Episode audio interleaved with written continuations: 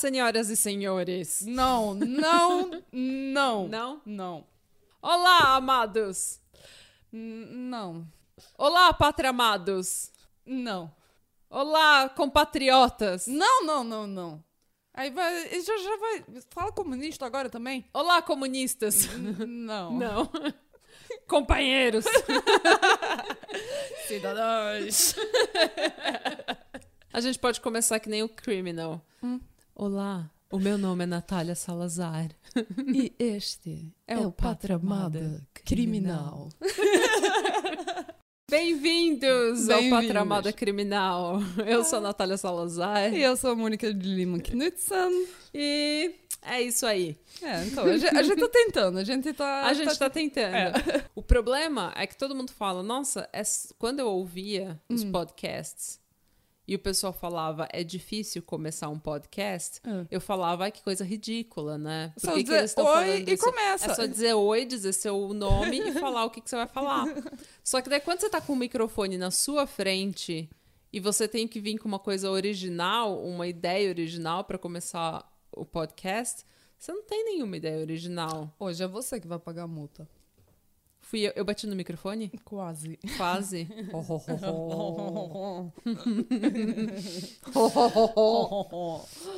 então. A Mas- gente, tem, a gente estabeleceu uma multa que eu que faço a edição do podcast. Então, toda vez que a Mônica bate a mão, tá falando e bate a mão no microfone, É porque eu falo com meus mães. é porque é, ela, ela é mais italiana que eu.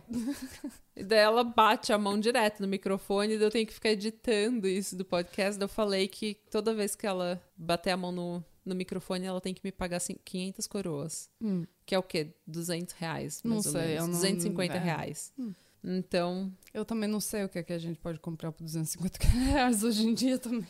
Eu também não. Dá pra comprar uma calça? Dá, né? dá pra comprar. Dá. dá Claro que dá pra comprar, você é louca? Vai na 25 de março, você compra umas três. Não, mas eu tava pensando mais assim, do tipo da Guess ou... Ah, então. Eu nunca tive uma calça da Guess, então eu não sei. Isso daí é pra você que morava lá em Boa Viagem, no Recife. Ah, no maior shopping center da, da, da América do Sul. Ah, é. E eu comprava as coisas no Santo Amaro, no Lago 13, entendeu? 25 de março, Bom Ai, Retiro. nossa. Uma delícia comprar no Bom Retiro. Ah, não, mas a gente também tinha um assim, mas só que eu- o, o problema é que eu sou magra e comprida. É. E aqui na Europa, aqui na Noruega, eles têm é, um comprimento diferente nas calças. Ah, No Brasil, quando eu morava lá, não tinha. Só as, as marcas caras que tinham isso. né? Isso é verdade, as importadas, Hum. porque a minha mãe tinha uma amiga também do sul que ela era super alta. E todas as calças baratas, assim, Ah. ficava na Ah, canela. ficava ficava no joelho calça de quase, né? enchente. É. É. Calça de enchente. Era de pescador.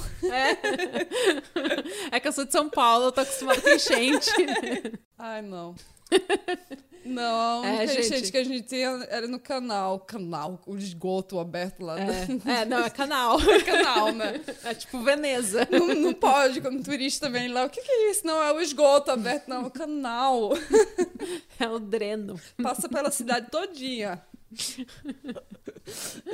O que, que é aquilo? É rato? Não, é preá.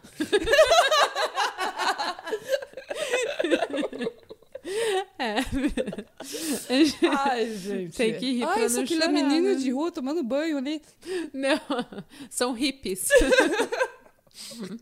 É assim, que, é assim que o Brasil resolve os problemas sociais. A gente só a dá gente um só dá nome outros diferente. nomes pras coisas. É.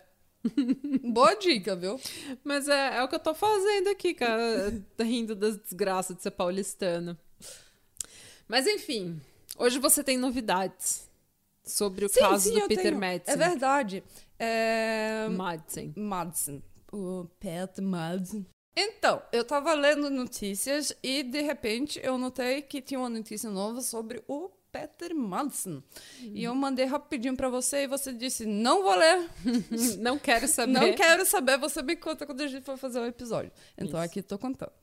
E é, são dois jornalistas que trabalham no BT, que é um, um jornal grande lá na Dinamarca. Ok. É, eles se chamam Bo Nordström Weile e Jesper Venstergaard Larsen. Ok. É, é um nome comprido, né? Vai anotando aí, você que é ouvinte, porque a gente vai ter um quiz depois. como que se. Como, que se, Como é que você... se escreve esse negócio? É. Então, e, não, e eles, eles, eles, uh, eles vão divulgar um livro uh, que eles escreveram agora, escreveram sobre o Peter Maltson, e esse livro ainda não saiu. Mas nesse livro estão eh, dizendo que ele, eh, o Peter Madsen esteve envolvido em outro caso que também é conhecido aqui na Escandinávia, que foi o desaparecimento e a morte da Emilia Mann, uma menina dinamarquesa de 17 anos, quer dizer, menina mesmo. Uhum. E ela sumiu no verão de 2016, quer dizer, um ano antes da Kim, Uhum. e o corpo dela foi achado em dezembro, é, no mesmo ano, numa, numa lagoa. Por que, que eles eles estão dizendo que o Peter Maltz está envolvido nisso? O Peter Maltz ele foi investigado três vezes em relação à investigação do caso da Emília Mann. Uhum. E é, isso é um, é um. Dois é que ela, ela foi achada em água. que É uma correlação, tipo, com a, Com a com a Kim. Kim, né? Uhum. E outra coisa, é, tem alguém, tem algum que, que- como que se chama? Eyewitness. É uma testemunha ocular. Eu não vou falar ocular. porque- É, mas é testemunha ah, não, mas teve alguém que deu uma... Uma testemunha. É, sim. É, que eles tinham observado um carro de firma branco é, é, perto de onde ela tinha desaparecido.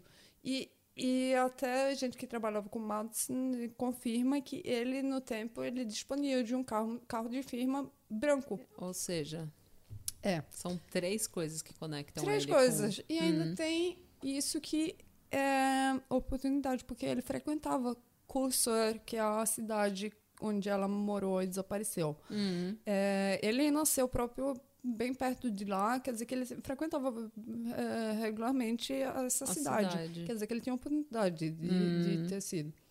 Quer dizer, super interessante. Vamos ver se. co- Não é Qual uma investigação, é um livro, são os repórteres que estão escrevendo isso, mas eu acho que isso são notícias in- interessantes em relação ao Uhum. caso, porque a gente, a gente até estava falando sobre essa teoria de o Madsen já ter matado antes, né? Dele, no Uhum. caso, ser um assassino em série. É, porque o, pra ser o primeiro crime dele, foi um crime muito violento e muito, assim, extraordinário. A pessoa que tem essa tendência, ela não... Ela vai testando as águas ali pra ver o que, que ela consegue fazer sem ser pego, né? Ela não Exatamente. começa com um crime grandioso, assim. Então, Espetacular. espetacular. com É, submarino e tudo mais. é com submarino. Ah, ninguém, vai, ninguém nunca mais vai fazer um crime desse jeito que nem não. ele. Só ele mesmo. Mas então, então eu vou, vou seguir esse caso, vou contar se tiver novidades novas. E então, é, eu acho super interessante, porque também teve, quando o caso da Kim, quando aconteceu, eles começaram, um, é, departamentos de polícia na Escandinávia começaram a investigar outros casos que não, tinham, que não são resolvidos para ver se o Peter tinha al- algum envolvimento neles. Hum. Quer dizer que vai ficar super interessante, né? Se vai com os anos, talvez a gente vai descobrindo um pouco. Um pouco mais, né? É. E a Mônica vai ser a correspondente oficial, então, nesse caso. Yay! Tô- Título e tudo. É, tudo que acontecer nesse caso, ela que vai contar. Ah, eu vou. Eu não vou vou seguir, eu vou seguir esse, esse caso, eu vou seguir até morrer. né? Até morrer. É.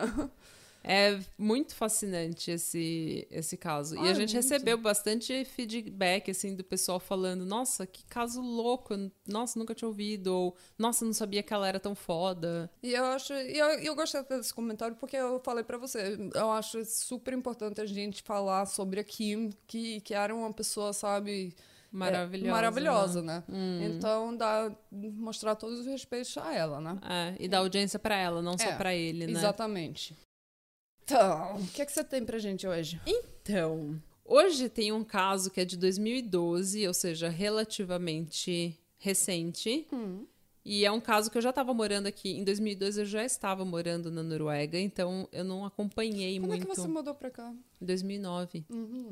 É, eu lembro que foi um caso que chocou o Brasil e foi um caso brutal, um caso meio bizarro.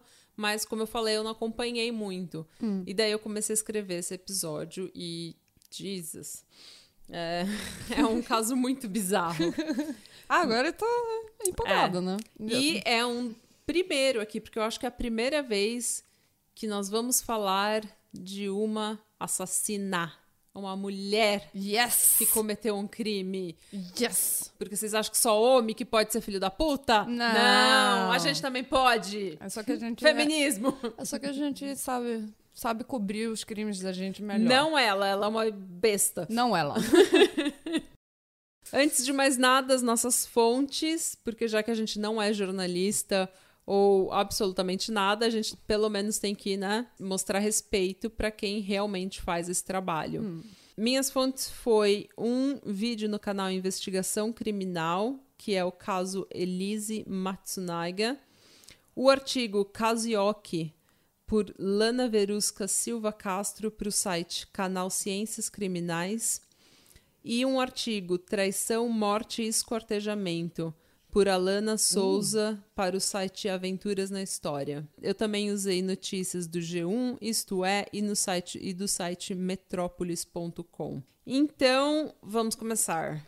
Entre os dias 21 e 23 de maio de 1912, Dois dias. dois dias. Entre esses dias foram encontrados na, na beira, na beira da estrada e no, mata, no matagal, em Cotia, no interior de São Paulo, sacos plásticos azuis. Um pai e um filho localizaram o primeiro, que continha uma perna. Nossa. Daí, mais tarde, alguém encontrou um braço e mais tarde, um senhor viu um cachorro comendo uma mão.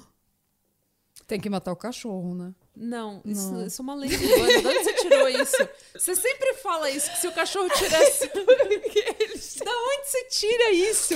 Ai, eu vi, eu acho que foi. é, teve um filme, eu acho que é francês, que se chama Raw, que eles, que eles comem.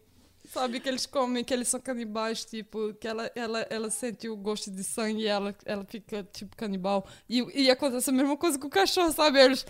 Tem que matar o cachorro. A Mônica, toda vez que a gente fala que o cachorro é, comeu uma parte do corpo, ela fala: tem que matar o cachorro. Agora ele tem, ele pegou gosto pelo, pelo sangue humano, ele vai sair matando todo mundo. Da onde você tira essas ideias? Eu tô falando desse filme que eu assisti. Eu, Ninguém vai matar o cachorro. ai, eu não sei de onde é que eu tenho isso. Será Ninguém que é precisa. lobo? Não sei.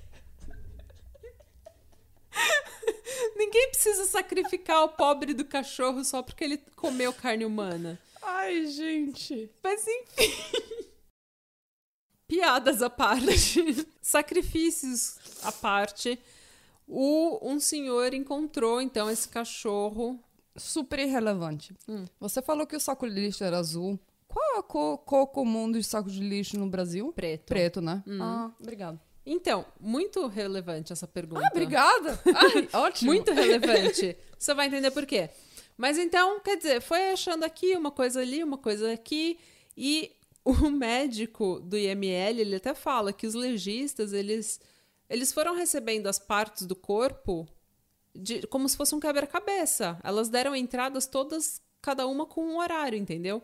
Porque achava uma parte aqui, daí depois achava uma parte ali. Que nem aquela série de televisão Bones.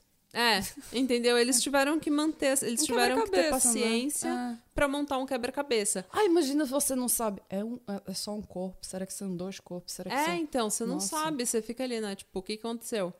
Eles até comentam que pelo pela se você vê uma perna, você consegue já tirar algumas conclusões, você consegue saber como que o corte foi feito, eh, a quantidade de sangue que foi perdido, se estava coagulado quando foi cortado, se não.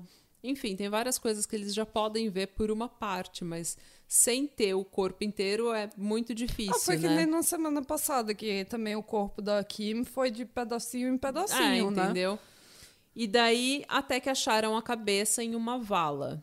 Ó, Perto de onde a mão tava, de onde o cachorro tava A comendo a, cabeça mão. sempre é o black box, né? Tem que achar a cabeça, É. porque aí explica tudo. Não sei porquê. É, não, isso não é só explica, você consegue identificar, né? a pessoa.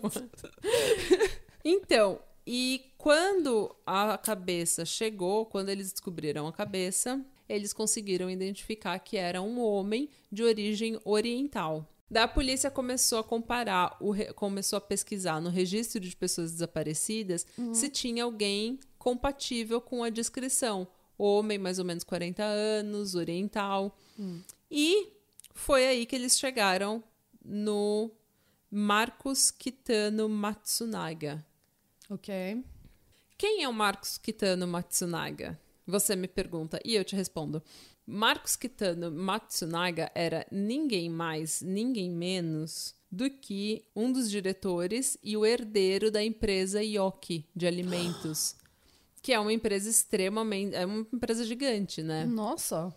Ah, eu nem fa- falei que a gente ia falar do caso Yoki. Mas a gente vai falar do caso Yoki. E o que a gente vai falar hoje? Do caso Yoki. Ah, ok. Mas então, não, mas é- o que, ele o era- que, que é- eles. Que, que tipo de produto eles fazem assim? Então, é uma indústria alimentícia. Então, Hum. eles têm eh, miojo, tempero, tem tudo que você pode imaginar. Tudo que é Nossa, de é comida, eles pensando, têm, né? entendeu? É. É uma empresa gigantesca no Brasil. E essa empresa, ela foi fundada pelos avós do Marcos na década de 60. Então, ele é o herdeiro e ele tomava conta da empresa, dos negócios, né? Junto com o pai e com o irmão. É, o Marcos, ele cresceu nas melhores escolas paulistanas, se formou em administração na FGV, que é uma a Fundação Getúlio Vargas, é uma faculdade fantástica. E, e ele fez to- a vida dele toda, ele estudou para tomar os negócios da família, né? Para tomar as rédeas Ele é do seu negócio. herdeiro, ele é o né? É, herdeiro, sim. né? E e o Marcos, ele era um homem alto, forte, ele fazia artes marciais desde pequeno, ele praticava tiro, colecionava armas, ele, ele era, assim, tiro, praticava tiro como esporte mesmo. Ah, sim, que nem meu pai fazia. Caçava, ele Ah, era uma pessoa que nem bem eu ativa. quero fazer. É, ele era uma pessoa ativa. Ai, nossa. O Marcos, ele se casou e teve uma filha. E Sim. depois de uns quatro anos de casado, deu uma esfriada no relacionamento e ele conheceu a Elise num site de relacionamentos.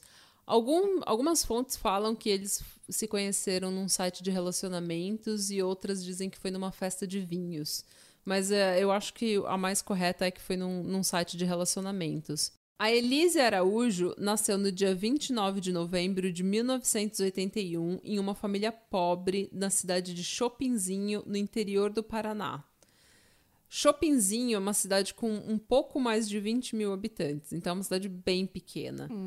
Hum, E ela foi criada por uma mãe solteira que era empregada doméstica. E estudou a vida inteira em colégio público e passou a vida inteira dela na cidade que ela nasceu, naquela cidadezinha. quer dizer que é uma O história completamente diferente do. da do Marcos. É. Entendeu? Ela teve uma, Agora uma você tinha infância sotaque muito completamente paulista quando você fala Marcos. do Marcos. Marcos. Do Marcos. Marcos. É.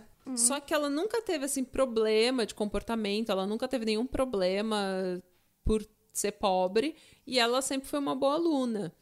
E com 18 anos É ela porque se ser pobre não é problema. Não, então, é. assim, mas assim, ela nunca mostrou Sim, nenhum sim, eu- eu problema de entendo. comportamento. Assim. Mas daí ela, com 18 anos, ela se mudou para Curitiba e foi fazer um técnico de, de enfermagem e chegou a trabalhar num hospital. Ai, que ótimo. E depois ela se formou em direito, ela tirou um bacharelado em direito. Ah, então Ou seja, ela era uma mulher inteligente. corre em cima, né? É, então, ela correu atrás do que ela queria e ela se mudou para São Paulo. Pouco tempo depois dela ter se mudado para São Paulo, ela começou a, a trabalhar como profissional do sexo. Hum. E ela oferecia os seus serviços nesse site de relacionamento que eles se conheceram. Uhum. O relacionamento com ela como amante Hum. durou três anos. Ele mantinha ela num apartamento e dava uma, uma mesada para ela para pagar as contas dela, tudo para que ela ficasse à disposição dele e não saísse com outras pessoas, para que ela parasse de trabalhar como profissional do sexo e ficasse só à disposição dele. Ah, quer dizer que ela achou, ganhou. Ela tirou sorte grande, é o É. sonho, eu acho, de toda ganhou na garota. loteria, então. É, ela- ele era o sugar daddy. É. É, até que depois de três anos, mais ou menos, desse affair, o Marcos decidiu se divorciar da esposa, porque o casamento dele já não estava bem mesmo, e resolveu apresentar a Elise para a família. e em 2009 eles se casaram. O passado da Elise, ele era mantido em segredo, então assim, todos os parentes e amigos, eles não sabiam que ela era profissional do sexo e que ela era amante dele por três anos. Eles só foram saber disso depois que a imprensa ficou sabendo. Então eles só foram saber disso pela imprensa. O fato dele ter tirado ela de, entre aspas, das ruas ter tirado ela da vida de garota de programa, de profissional do sexo, sempre foi um motivo de briga entre os dois. Porque, segundo ela, ele ameaçava de deixar ela e deixar ela sem nada. Ah, eu imagino que os dois ficam um jogando na cara do outro, isso, né? É. E ela não confiava nele. Ela era muito ciumenta e ela não confiava, obviamente, porque ela sabe que ele traiu a esposa entendeu? E a filha com uma com, certeza. com uma outra pessoa, então obviamente que ela achava, ele vai fazer de novo. Hum. E eles começaram, depois de uns dois anos de casado, o casamento começou a esfriar, eles começaram a brigar muito, ela ficou com muito ciúme. Ela achou alguns e-mails entre o Marcos e uma funcionária dele, e ela ficou assim, com muita raiva, hum. é, porque eram uns e-mails meio íntimos. Hum. Então ela sempre teve essa desconfiança, ela era uma pessoa bem ciumenta. Até que ela ficou grávida e o casal se aproximou um pouquinho, acalmou as coisas. Porém, o, assim como ele manteve a Elise por três anos num apartamento com tudo pago para ficar à disposição dele, ele agora tinha uma nova amante que ele pagava tudo para que ela ficasse à disposição dele. Então, a Elise, ela viu que tudo o que tinha acontecido com a primeira esposa dele ia acontecer com ela. Uhum. E a Elise já tinha se acostumado a um certo estilo de vida, porque ela saiu lá do Paraná e entendeu e saiu da vida de luxo. Profissional. A pessoa se acostuma a luxo muito a rápido. Pessoa, né? eu, me, eu me acostumo com luxo depois de 10 minutos. Eu também. Entendeu? Nem isso. muito rapidamente. Olha, eu já... é, é amor de primeiro, de primeiro olhar. À primeira vista, é. Hum. Eu também. Então ela já estava ela porque eles eles caçavam juntos, eles iam pro clube de tiro juntos, ele ensinou ela a tirar. Eles tinham uma vida de luxo, tudo no apartamento dele, deles era luxo. Eles tinham assim, dois apartamentos, um apartamento gigante, um duplex, que era praticamente um triplex. Imagina, era Imagina mármore branco em tudo Não, é lugar. Era uma vida assim de tudo roupa de marca, bolsa de marca, entendeu? Piscinas. Piscinas. Tudo, tudo que você pode imaginar, ela tinha. E então a Elise começou né, a entender que a vida dela de, de luxo podia acabar. E ela resolveu então contratar um detetive particular. Então ela viajou para casa da mãe no Paraná para passar entre aspas férias uhum. e fez um acordo com a empregada. Toda vez que o Marco sair de casa, você me liga e daí a empregada ligava e ela ligava e acionava o detetive. O Marcos está saindo, vai atrás dele. Hum. E o detetive, realmente, enquanto ela estava no Paraná, achou, é, conseguiu fotos e vídeo do Marcos e vídeos do Marcos com a amante. No mesmo dia que ela viajou, no dia 17 de maio de 2012, o Marcos jantou em um restaurante de luxo em São Paulo ah, e passou certeza. a ela noite saiu com da a fora amante. de porta, ele já ligando e ele pra já outra. ligando para outra. E o detetive contou para Elise que ele tinha o vídeo e foto e todas as provas que ela precisasse do affair. E daí ela antecipou a viagem dela de volta e voltou para São Paulo no dia 19 de maio de 2012. Hum. Na volta, quando ela voltou, tava ela, a babá e a criança, a filha dela. Eles voltaram do Paraná, o Marcos foi buscar no aeroporto. Já no carro começaram a discutir. Hum. Eles chegaram em casa mais ou menos umas seis e meia da tarde e a babá foi dispensada. Deu banho na criança, sei lá, foi dispensada. E ficou só a família na residência. Hum.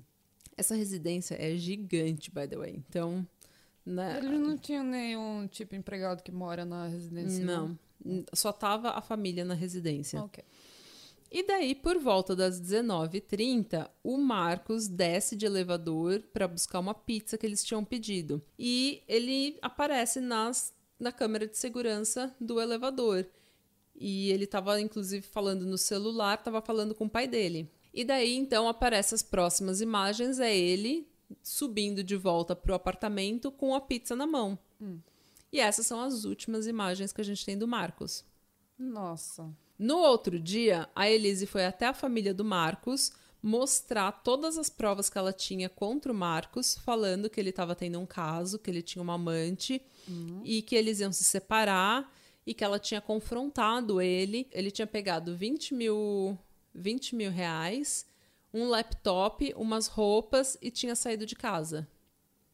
E daí a família falou: tudo bem, né? Então vamos. Só 20 mil? Ah, vamos esperar, porque aparentemente não era uma. Ele falou com é. 20 mil, o que ele vai fazer com 20 é, mil? Né? Exatamente. É. Ele vamos, vamos esperar para ver o que, que, que, que ele vai. Só que na cabeça dela que queria ser o pobre 20 mil. Ah, meu Deus. Não, Dá mas começar uma vida nova. Mas então, daí o, a família falou: tá bom, vamos. É uma, é uma infelizmente, né, o casamento não tá dando certo, mas vamos ver o que o Marcos vai falar. E passa dia, e entra dia, e passa dia, e o Marcos não volta. Hum.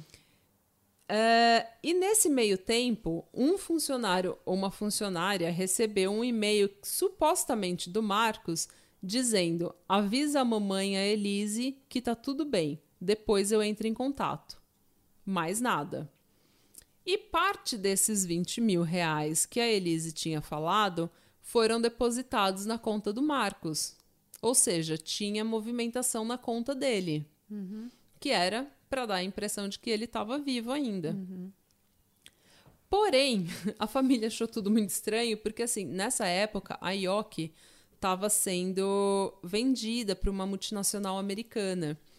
E por mais que o Marcos tivesse tido um inferno, sabe, na vida pessoal dele, ele jamais ia deixar os compromissos dele de lado. Ele jamais ia deixar a família dele na mão na hora que eles mais precisavam deles, dele, que era na hora de vender a companhia, né?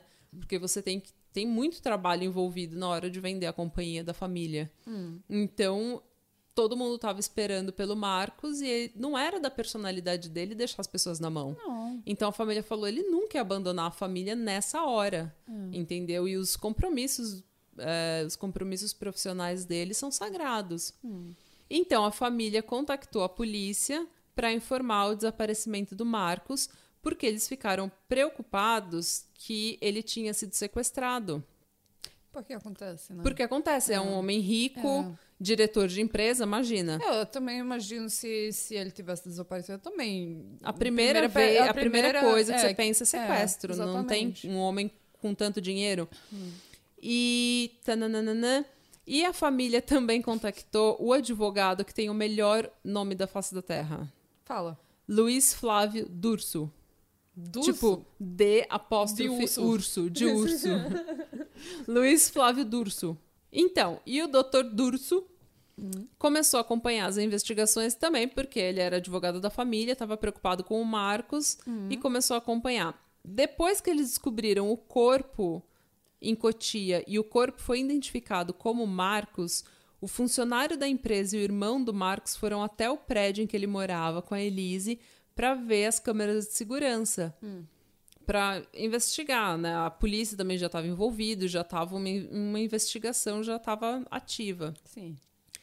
A Elise com eles vendo as imagens, procurando uhum. as imagens do Marcos, chorando, na maior dissimulação, lá pagando de santa. E as imagens eram claras, mostrava o Marcos indo pegar pizza, voltando com a pizza, e nada mais. E não saiu do apartamento. Nada mais. Não para elevador, né? Entendeu? E só que as imagens mostravam uma outra coisa. No dia seguinte, no dia 20 é, de maio, que era um domingo, outra babá chega no prédio por volta das 5 da manhã e lá pelas 11h30 a Elise sai do apartamento e tem as imagens dela entrando no elevador com três malas. Três malas. Três malas. Hum, ela vai viajar de novo, talvez. Ela vai viajar. O delegado da Polícia Civil, Mauro Gomes Dias, que aliás está tá de parabéns porque ele fez uma investigação muito boa e ele conduziu, ele conduziu a investigação e a polícia de uma forma Então a gente sempre Louvável. tem que apl- apre- aplaudir o trabalho bom da é, polícia. que não né? é sempre que eles fazem, É. né? Então a gente quando faz a gente tem que dar graças a Deus. Exatamente. Mas enfim, ele ele é ele assim, ele é uma pessoa pelos vídeos que eu vi dele, ele é uma pessoa bem ah, sabe aquele delegado bem duro assim, aquela pessoa que tá interessada em resolver Sim. e achar o culpado e resolver e True ajudar as detective. pessoas. É ajudar as pessoas, sabe? Aquele homem aparentemente honesto, pelo menos, né? Sim. Eu gostei muito dele. então, É, é, eu imagino você tá um pouquinho não. crush. Não, não tô apaixonada por ele. Mas então, ele já tinha visto essas imagens, porque obviamente o prédio já tinha sido inteiro investigado, eles já tinham conseguido.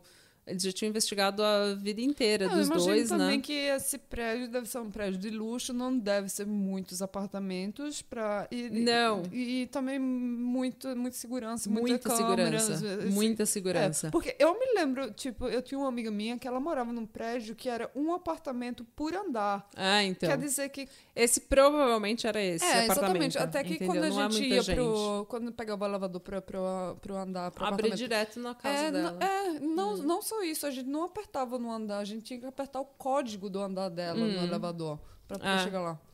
Mas então, daí, tananana, e ele já tinha visto essas imagens, o prédio inteiro já tinha sido investigado, eles já estavam investigando tudo.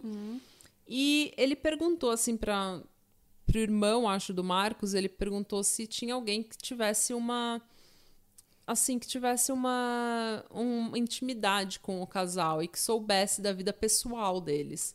E foi quando eles, ele ficou sabendo de um reverendo que era tipo um mentor espiritual, um guia espiritual para eles. E ele sabia de tudo, assim, das brigas, dos- das dificuldades deles, porque ele era um- uma pessoa que estava bem envolvido na família do Marcos. Ele tinha batizado a filha do Marcos na igreja. E ele falou: olha, eles são colecionadores de armas, tem muita arma no, no apartamento, e ela é uma pessoa desequilibrada. Ah, ele falou isso pra polícia? É. E daí. Ai, nossa, eu adoro quando a pessoa sabe, tipo, Ah. super honesta. E ela é uma pessoa desequilibra- É, desequilibrada. e de- é, ele pelo menos deu a entender que ela era uma pessoa desequilibrada, uma pessoa que tinha uns problemas. E foi aí que o, o delegado fez um trabalho excelente, na minha opinião, que ele pensou, né, como um policial tem que pensar mesmo. Ele falou: gente, eu não posso ir lá prender essa mulher agora. Eu não posso ir confrontar a Elisa, a Elise agora num apartamento cheio de armas. Ou ela vai atirar na gente, ou a gente vai atirar nela, alguém vai se machucar. Então, o que, que ele fez? Ele pediu para uma escrivã se passar por uma assistente social da prefeitura para que a Elise, para tirar a Elise do apartamento. Nossa, que operação. ah, Né? Uau! E daí, quando a Elise foi falar com essa, entre aspas, assistente social da prefeitura, ele estava esperando ela. E daí ele já foi. Assim, do lado da esquina, sabe? sabe? Não, ele já foi logo, ele já foi logo assim, pé na porta e chute na, sabe, chute Sim. na cara. Ele pegou e já falou: "Oi, Elise. Por que que você matou seu marido?" Ai, que... ah, eu gosto do estilo dele. E ele falou que ela demorou cerca de três minutos para responder. Não. E foi quando ela conseguiu responder: "Não fui eu." E três minutos? Três minutos. minutos. é um tempão, sabe? É dá, dá- muito dá pra tempo. estrangular alguém em três minutos. Eu não sei se isso é verdade, É verdade. mas Eu escuto o tempo todo. mas é tempo pra caralho. É tempo pra caramba. E ela também deu a resposta errada. A resposta certa é: eu quero falar com meu advogado. Exatamente, principalmente se você matou alguém. Sim. e o delegado não não deu trégua, ele começou a confrontar, a mostrar as imagens das câmeras de segurança do elevador e falando, tá vendo? Aqui tá o Marcos. Aqui tá o Marcos chegando com a pizza. Não tem mais imagem do Marcos.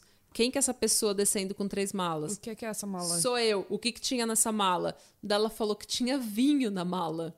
Vinho? Vinho, porque eles eram muito assim, sabe? Eles gostavam muito de vinhos, Sabe, eu, eu falava arma, no caso. né? Com Poderia certeza. ser. Então, e ele chegou lá e, e ele continuou confrontando ela e começou: "Onde que tá a roupa que você tava usando nesse dia, nessas imagens?" quando você tá descendo com as Ele é malas. esperto. Daí ela foi lá e mostrou as roupas pra ele e as roupas estavam lavadas. E daí ele falou: cadê as botas que você tava usando nesse dia?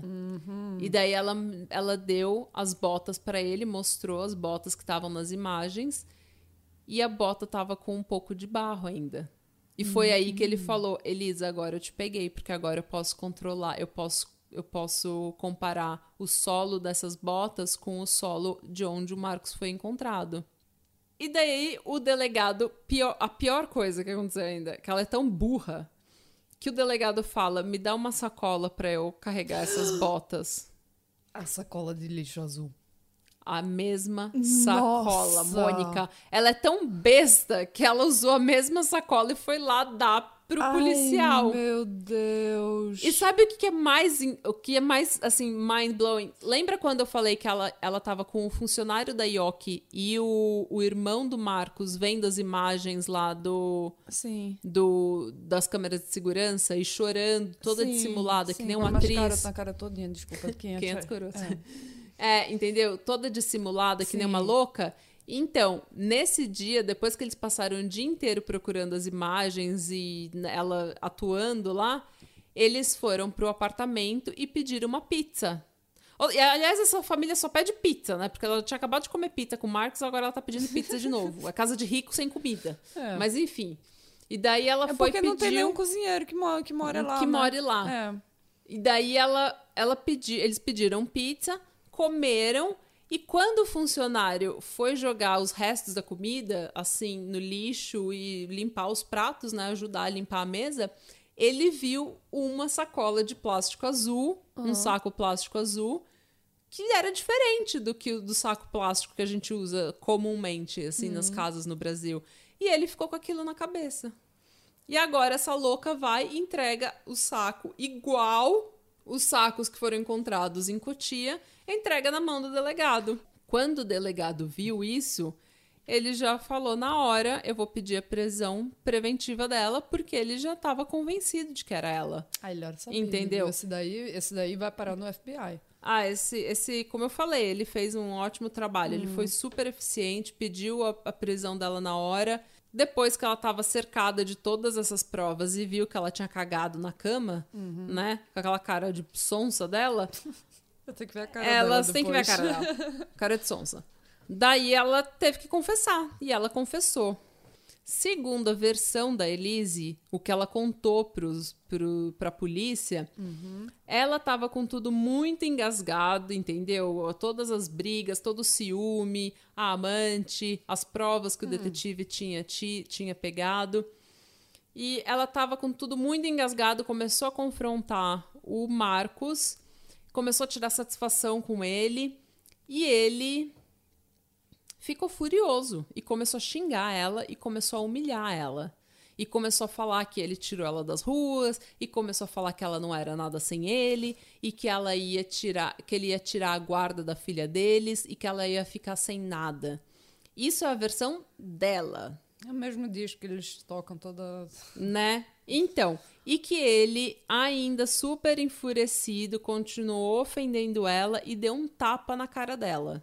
Também, segundo a Elise, no meio dessa discussão, no meio desse fervor todo, desse barraco todo, ela percebeu que o Marcos estava perto de uma das armas de fogo que tinha na casa. E ela ficou com medo e foi até um outro cômodo atrás de uma arma de fogo para poder se defender dele. Porque ela falou que naquele momento ela estava aterrorizada, entendeu? Ela estava com muito estresse na vida dela. E ela foi pegar a arma, a outra arma, para intimidar o Marcos. E ela, ela era muito boa atiradora. Tanto que o Marcos até se gabava que ele ensinou ela, mas que ela era muito melhor que ele e tudo mais. Você sabe, todo mundo não pode ser um talento natural como eu. Aham, tá. então, e daí, com a arma em mãos, ela apontou pro Marcos, que continuou ofendendo ela, e no calor do momento, ela ficou com tanto ódio que ela disparou e o tiro acertou a cabeça do marido que morreu na hora. E essa é a versão dos fatos da Elise. Porém, contudo, no entanto, Essa não é a versão da perícia. Por quê? Porque se ela tivesse tido estado de frente com o Marcos quando ela atirou, ele teria a bala teria entrado de na frente do rosto dele, né? Uhum. Só que não foi assim. O ângulo da bala, como ela, a bala entrou no crânio dele, uhum. dava a entender que ele tinha se abaixado. Então, o que a polícia entendeu que aconteceu foi que ele foi pegar a pizza e quando ele voltou, ela já estava esperando ele com a arma na mão. Entendeu? E que não teve nada desse negócio dele bater nela e continuar ofendendo ela e confrontando ela com ela com uma arma na mão. Uhum. Ele entrou no apartamento, ela tava com a arma na mão, ele, como um reflexo, se abaixou uhum. e ela atirou mesmo assim. Não, eu entendo, eles tinham brigado, mas ela, ela tava. Ela já tava puta da vida, ela, ela já, já tava é, com é. ódio monstro. Esse, esse ciúme. Ciúme é um sentimento muito ruim. Ele uhum. vai crescendo, ele vai virando raiva, vai virando ódio, vai virando resent, é, ressentimento, hum. mágoa, sabe? Então não. É um, é um sentimento terrível. É. É, mas então, e daí. Tananana, as análises do apartamento mostram que o Marcos foi morto com um tiro na cabeça com uma pistola 380. Oh. Que foi a pistola que ele deu de presente para ela. Não. Isso eu acho, esse, eu acho esse detalhe tão fúnebre, sabe? Tão obscuro, assim. A 38 é um calibre. É um calibre forte. Mas então, eu acho isso um, um, um detalhe muito horrível. Você atirar com a, na pessoa com a arma que ela te deu de presente. E atirar sabendo que foi ela que te ensinou a atirar ainda. Eu não sei porque. Ah, eu acho sabe, muito estranho. Eu não, eu não acho muito estranho, porque se for uma arma se, de se estimação for, se, dela. É, se for a arma preferida, preferida que você é. tem, aí não importa como você obteve é. essa Ai, arma. mas eu acho, eu acho irônico, pelo menos. Ah, ok. Também, segundo as análises no apartamento, segundo a análise da perícia no apartamento, o corpo dele foi arrastado por 15 metros até um quarto de empregada, um quarto vazio. Uhum. E ela foi quando ela começou a esquartejar o marido utilizando uma faca de 30 centímetros. É, Para não levantar suspeitas do crime, você lembra que eu falei que ela é técnica de enfermagem.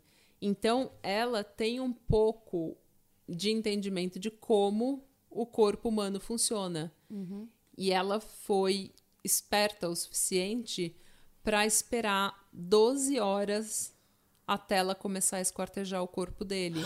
Porque daí o sangue estava coagulado. Ah, e o sangue baixo para o ponto mais baixo do corpo. É, tá coagulado, é. então não, não jorra, não, né? É... Não, não faz Ai. tanta bagunça.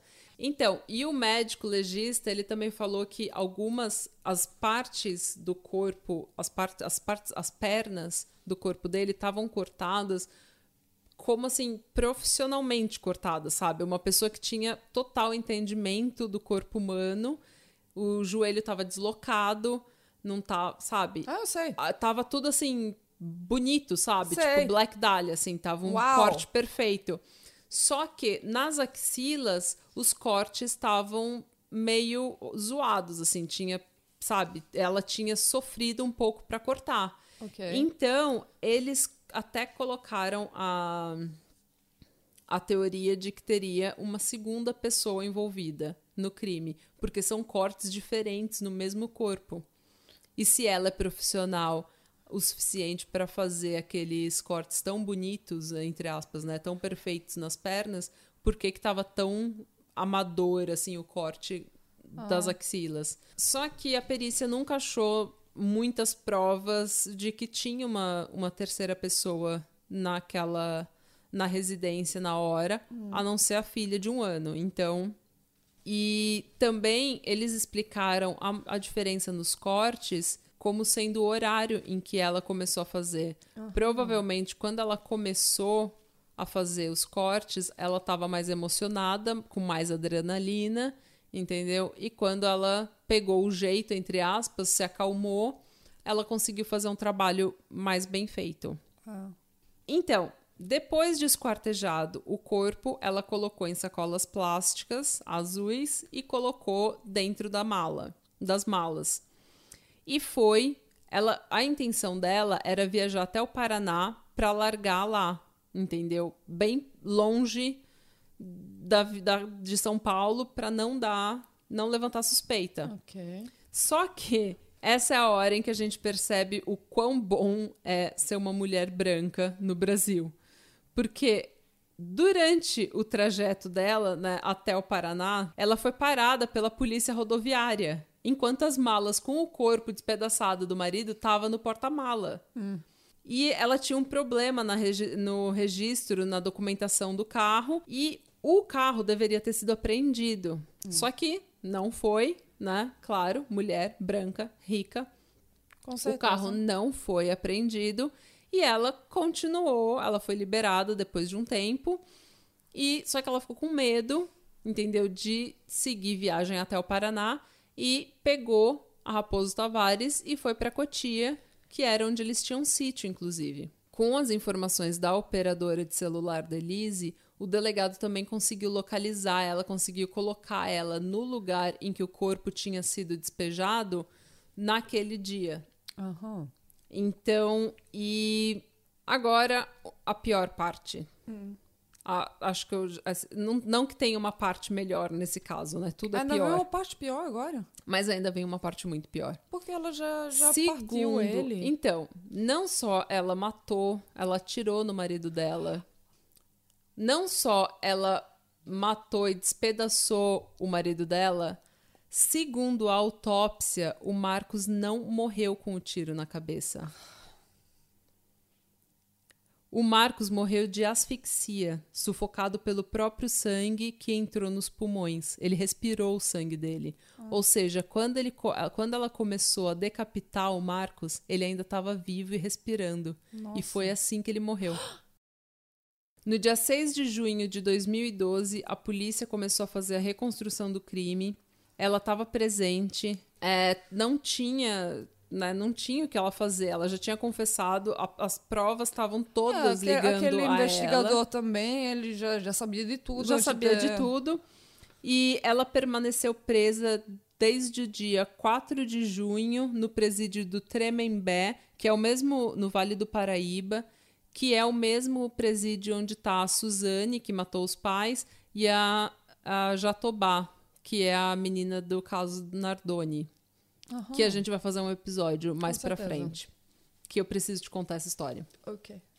A acusação defendia a tese de que ela deveria ser condenada por homicídio qualificado com três qualificadores: motivo torpe, que é assim, um motivo fútil, que é vingança e dinheiro, porque o Marcos também tinha um seguro de 600 mil no nome dela. É claro. Então, obviamente que também todo mundo falou, ela não tá, não foi um crime passional, foi um crime premeditado para que ela se vingasse e conseguisse manter o luxo, entendeu? Ao qual ela tinha se acostumado. E então, motivo torpe, meio cruel, porque ele ainda estava vivo quando ela começou a degolar ele, ou quando ela começou a desmembrar ele. Tortura, né? Tipo. É uma tortura, né? E por meio que dificultasse a defesa da vítima, que é o terceiro qualificador. Porque quando ele chegou no apartamento, ela já estava com a arma apontada para ele, para a porta. Então ele nunca teve uma possibilidade de se defender. Isso é um qualificador na justiça brasileira. Se, você, Ai, se a nossa, eu vítima tenho não que tem. estudar um pouco quais os Ah. qualificadores de homicídio, né? Ah, porque se você não tem, se a vítima não tem possibilidade de defesa, a sua pena aumenta.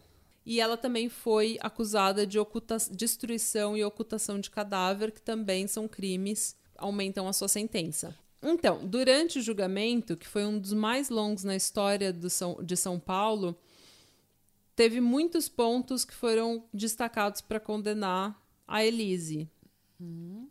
Porém, a defesa, obviamente, né, tentou dizer que foi um crime passional e que ele tava, ele era violento contra ela e que ele estava, sabe, que ele estava ameaçando ela e que ela agiu em, def- em- em defesa, em autodefesa.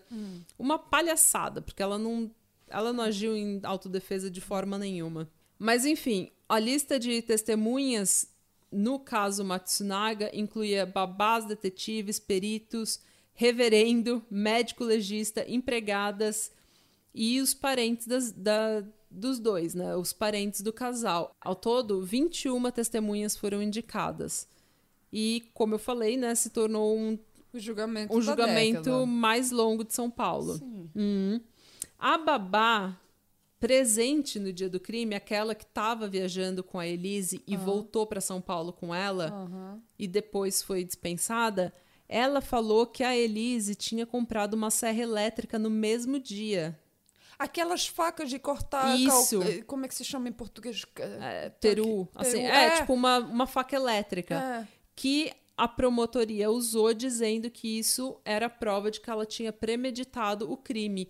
Só que a defesa disse que ela comprou isso para abrir caixas de vinho, porque como eu falei, eles eram muito, Sim. eles eram fãs de vinhos Mas, caros. Olha, eu tô pensando. Você se lembra que você falou que, que os cortes no braço eram mais. Tipo, Slop, assim, é. mas é. isso talvez pode ser com essa faca elétrica, fica, porque a pessoa não tem controle.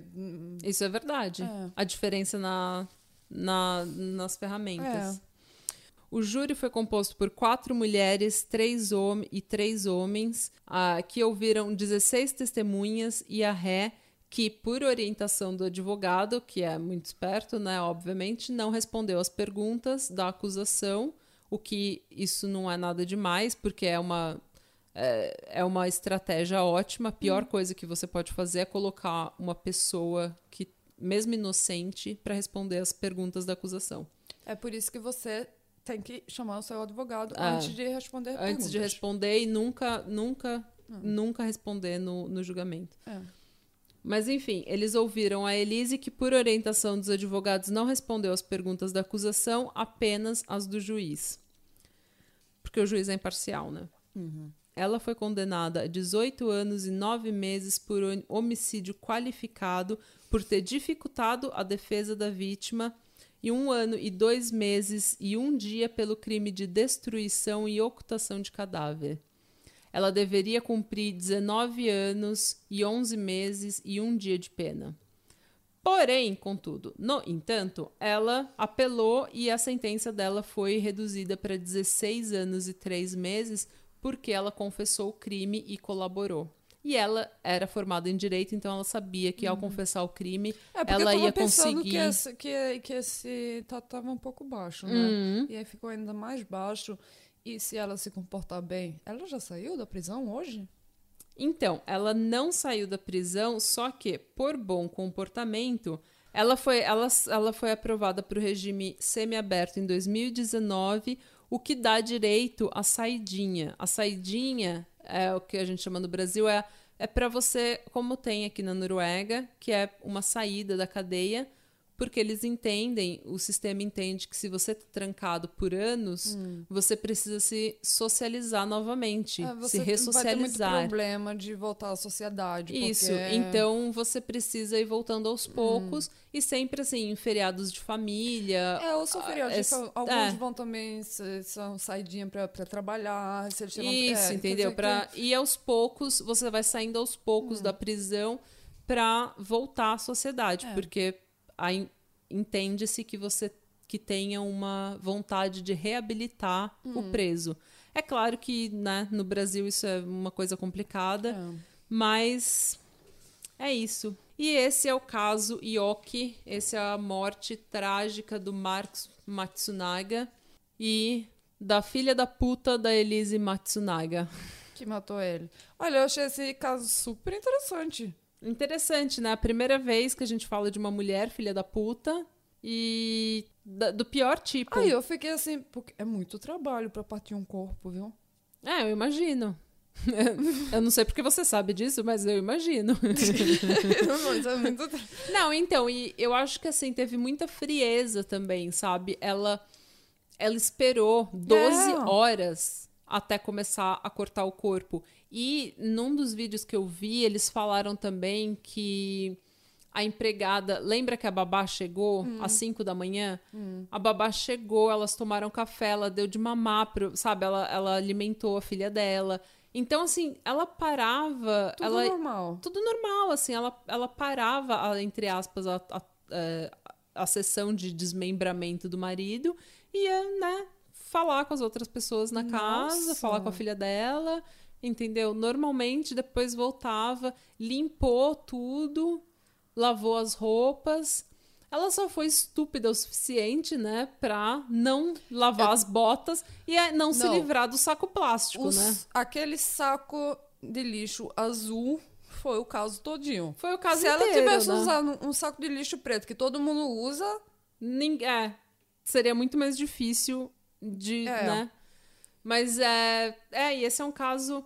E ela, ela se fez de vítima, chorou no julgamento, sabe? Falou que tudo que ela queria era dar, ela era criar a filha dela. Mas, gente, ela podia ter criado. Se ela tivesse se- se separado da filha da- do Marcos, porque eles tinham casado com comunhão parcial de bens, o que significa que ela só tinha direito, ao sair do casamento, ela só tinha ela direito que ela entrou o que ela, o que ela, que entrou ela contribuiu casamento, né?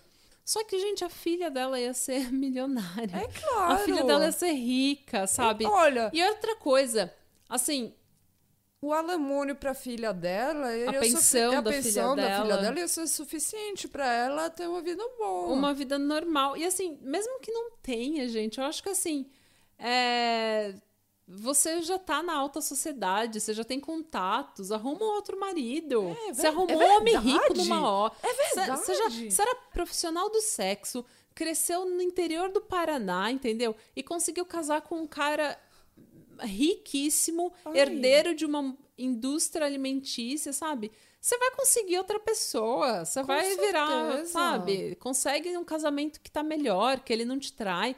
Agora, você matar. E, gente, se você tem um relacionamento, você corre o risco de trair e ser traído. Fato. Não interessa. É verdade. Todo mundo que tá num relacionamento, por mais que fale, eu jamais vou trair, você corre o risco de trair. Você corre o risco de ser traído. Você provavelmente vai ser traído uma vez na sua vida. Você não pode simplesmente esperar que agora você possa, sabe, matar uma pessoa. Ele não fez nada. O que, que ele fez, gente? Ele, ele teve uma amante. Isso não é um crime. É uma filha da putice? É uma É filha claro, da putice. Mas quem não é filho da puta também? É. Pelo menos a gente não mata as pessoas, né? E o jeito que ele morreu também, nossa, ai, foi, nossa, foi é tão, um crime é terrível, né? muito- é. E eu fico pensando, ca- é- ela tava na casa sozinha, só to- a família, né? Quer dizer Uhum. que a filha dela tava lá o tempo todo. Com certeza, assim, ah, ser um menino de um ano, talvez no meio da noite, e, e ter que ver. Amamentar, tem que dar Sabe? comida, ela vivendo normalmente. Ai, nossa. Ela, ela é uma pessoa muito fria. Eu acho, eu vendo ela assim no julgamento, chorando e vendo assim as notícias, sabe, as coisas que ela falou. Olha, ela é uma pessoa Se eu muito fosse fria. ser julgada num caso desse, eu ia ser fodida, porque eu não ia. não- olha, eles iam dizer, ai, ela é tão calculada, tão fria, coração de Ai, gelo. mas, gente, a mulher mata e desmembra o marido, e daí depois ela vai com o irmão e um funcionário da empresa ver as imagens e chorar, Ai, sabe? Não sabe o que É. aconteceu. Ainda envolve a família nisso. Mas enfim. E essa é a nossa filha da puta da semana, Elise Matsunaga, Yay. que hoje está lá cumprindo pena. Daqui a pouco deve estar saindo, com certeza. Né? É, Assim é a vida. Vamos ver, né? Será que ela vai voltar pro net, pra, pro internet dating? É, eu espero que não, né? Olha, fica de olho, gente. Fica de olho. e é isso. Eu espero que vocês tenham gostado desse episódio. Eu gostei. Se você gostou desse episódio, continua. é, a gente quer agradecer a todo mundo que está compartilhando é, o podcast nas redes sociais, está compartilhando no Stories, é, todo mundo que está mandando mensagem pra gente, obrigada. E continuem, continuem. Se você gostou desse episódio, se você gosta do podcast, dá uma força pra gente. Você também pode me seguir no Instagram, no arroba neta do Salazar, ou é só procurar Natália Salazar. Você pode me adicionar no Facebook, mas não faça isso. Aí se você me achar, eu sou é, é, Timono Dilema com dois M's em tudo quanto é lugar. Se você quiser mandar um e-mail com dicas, sugestões e críticas, mande um e-mail para o Patramada Podcast, não, para o patramadapod.gmail.com. Acha a gente no Instagram, no arroba Podcast ou no Twitter, arroba Pod. Foi isso, então. A gente vai voltar na semana que vem com outro caso. Maravilhoso. Ah. Super feliz. Super. e é isso aí. E boa semana para vocês e Radebra. Radebra. Este podcast faz parte da Podcast. E. Conheça os demais podcasts acessando podcast.com.br.